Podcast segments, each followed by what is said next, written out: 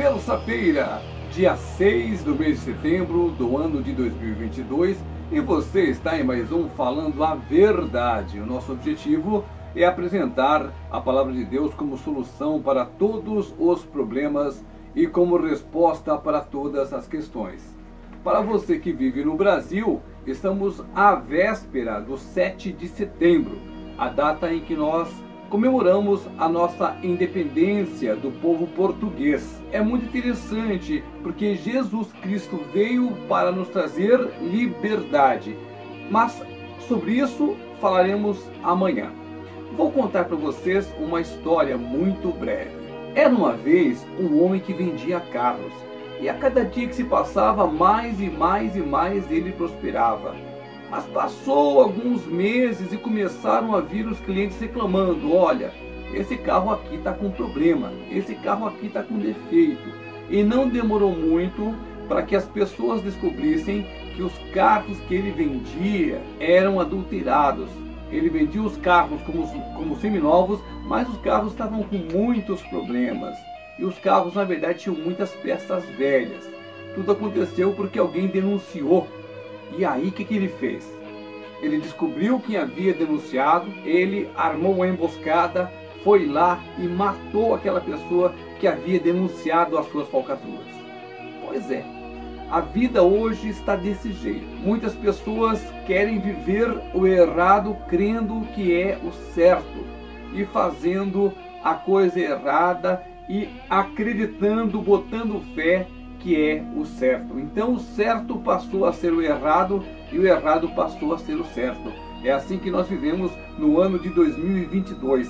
As pessoas estão a cada dia mais ambiciosas, estão cada dia mais egoístas, cada um querendo cuidar apenas de si mesmo, sem se importar com o próximo, justamente o contrário que prega a palavra de Deus.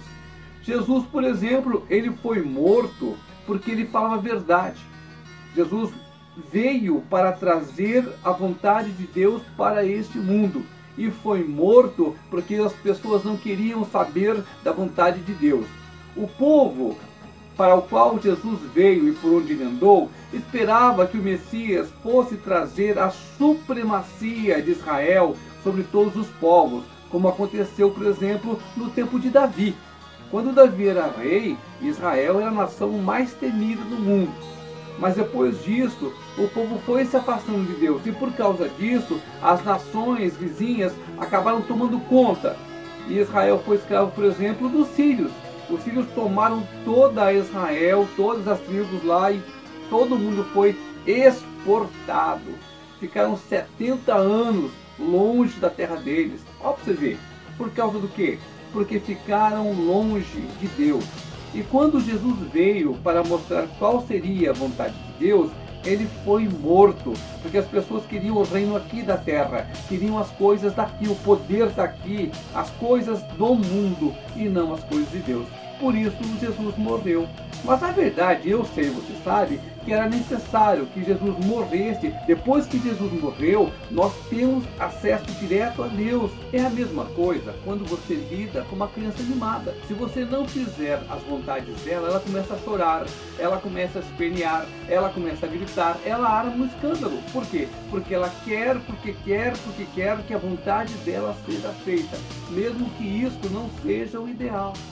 Nós estamos vivendo uma época muito difícil para quem realmente ama a palavra do Senhor, porque as pessoas não querem mais saber de Jesus Cristo. As pessoas querem saber de um Deus que sirva às vontades dela. E quais são as vontades que essas pessoas têm? Dinheiro, poder, vida fácil. É isso que elas querem. Querem as riquezas e os prazeres deste mundo. Elas não querem saber, por exemplo, que essa vida é passageira, que tudo que você comprar com dinheiro vai ficar aqui. Elas não querem saber, por exemplo, que todos nós teremos que dar conta do que nós fizemos com a nossa vida.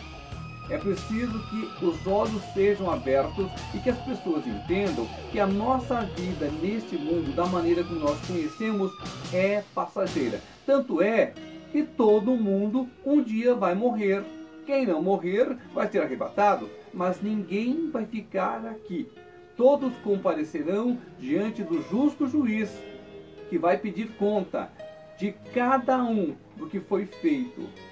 Serão abertos os livros e aí você prestará conta. Mas quem é que quer saber disso? As pessoas querem mais mesmo é ficar no mundão futebol clube.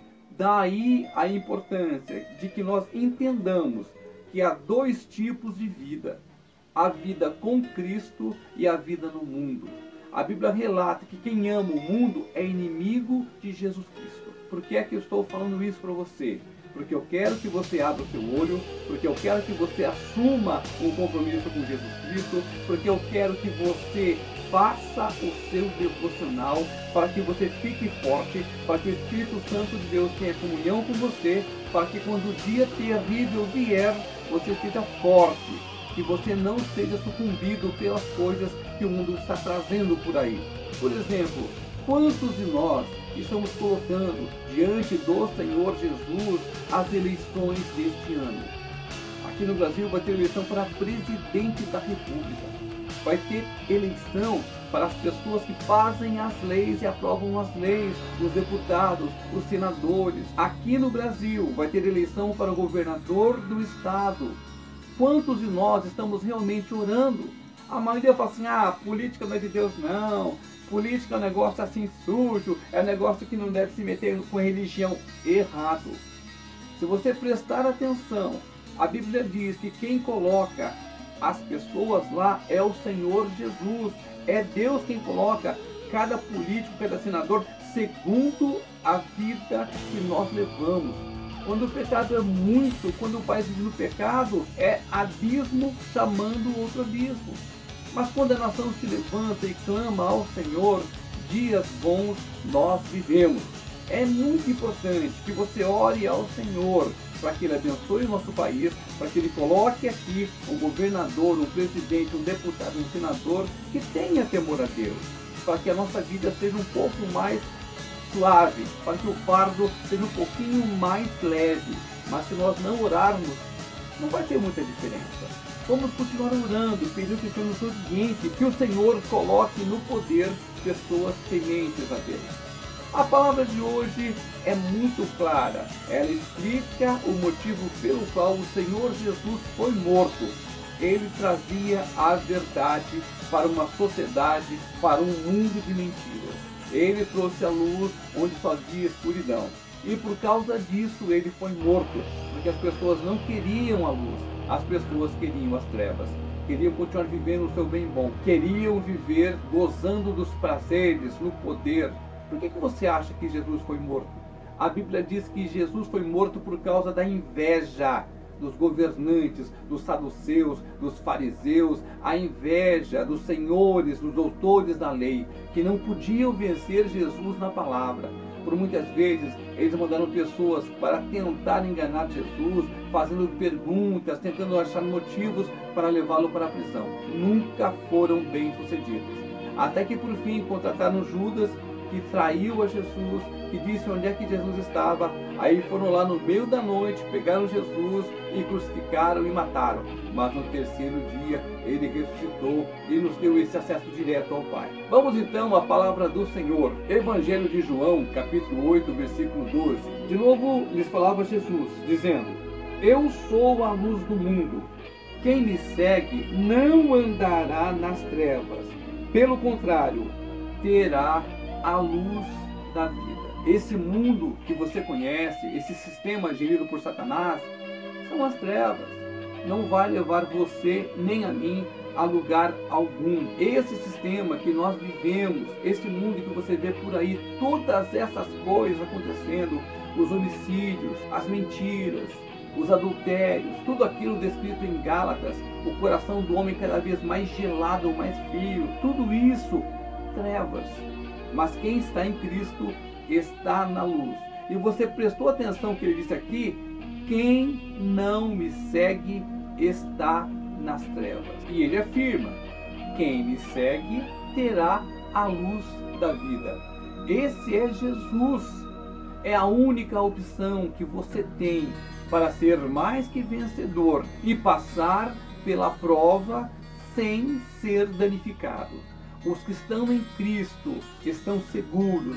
Os que estão em Cristo e permanecem nele, esses estão com a salvação garantida. Ao tempo que as pessoas que não se dedicam a Jesus, não há futuro para elas.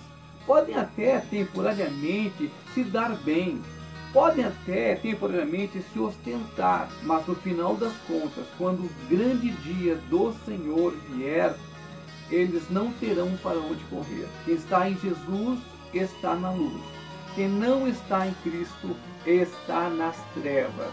E ali haverá choro e ranger de dentes. O mundo que nós conhecemos atualmente, ele é muito, mas é muito bem informado. A informação chega em questão de segundos. Temos a internet, temos o WhatsApp, temos os celulares, né, que todo lugar que você vai no mundo inteiro, você está com o celularzinho ali, é muito fácil você divulgar informações.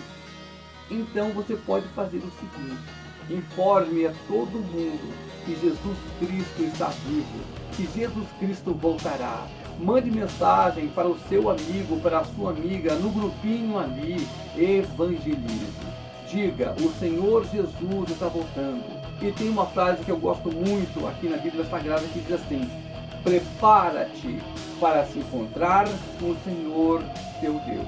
Esta é a minha missão, esta é a sua missão, estar pronto para que quando o Senhor Jesus nos chamar, possamos ser encontrados com as vestes brancas, possamos ser encontrados com o coração aberto, possamos ser encontrados na luz e não nas trevas.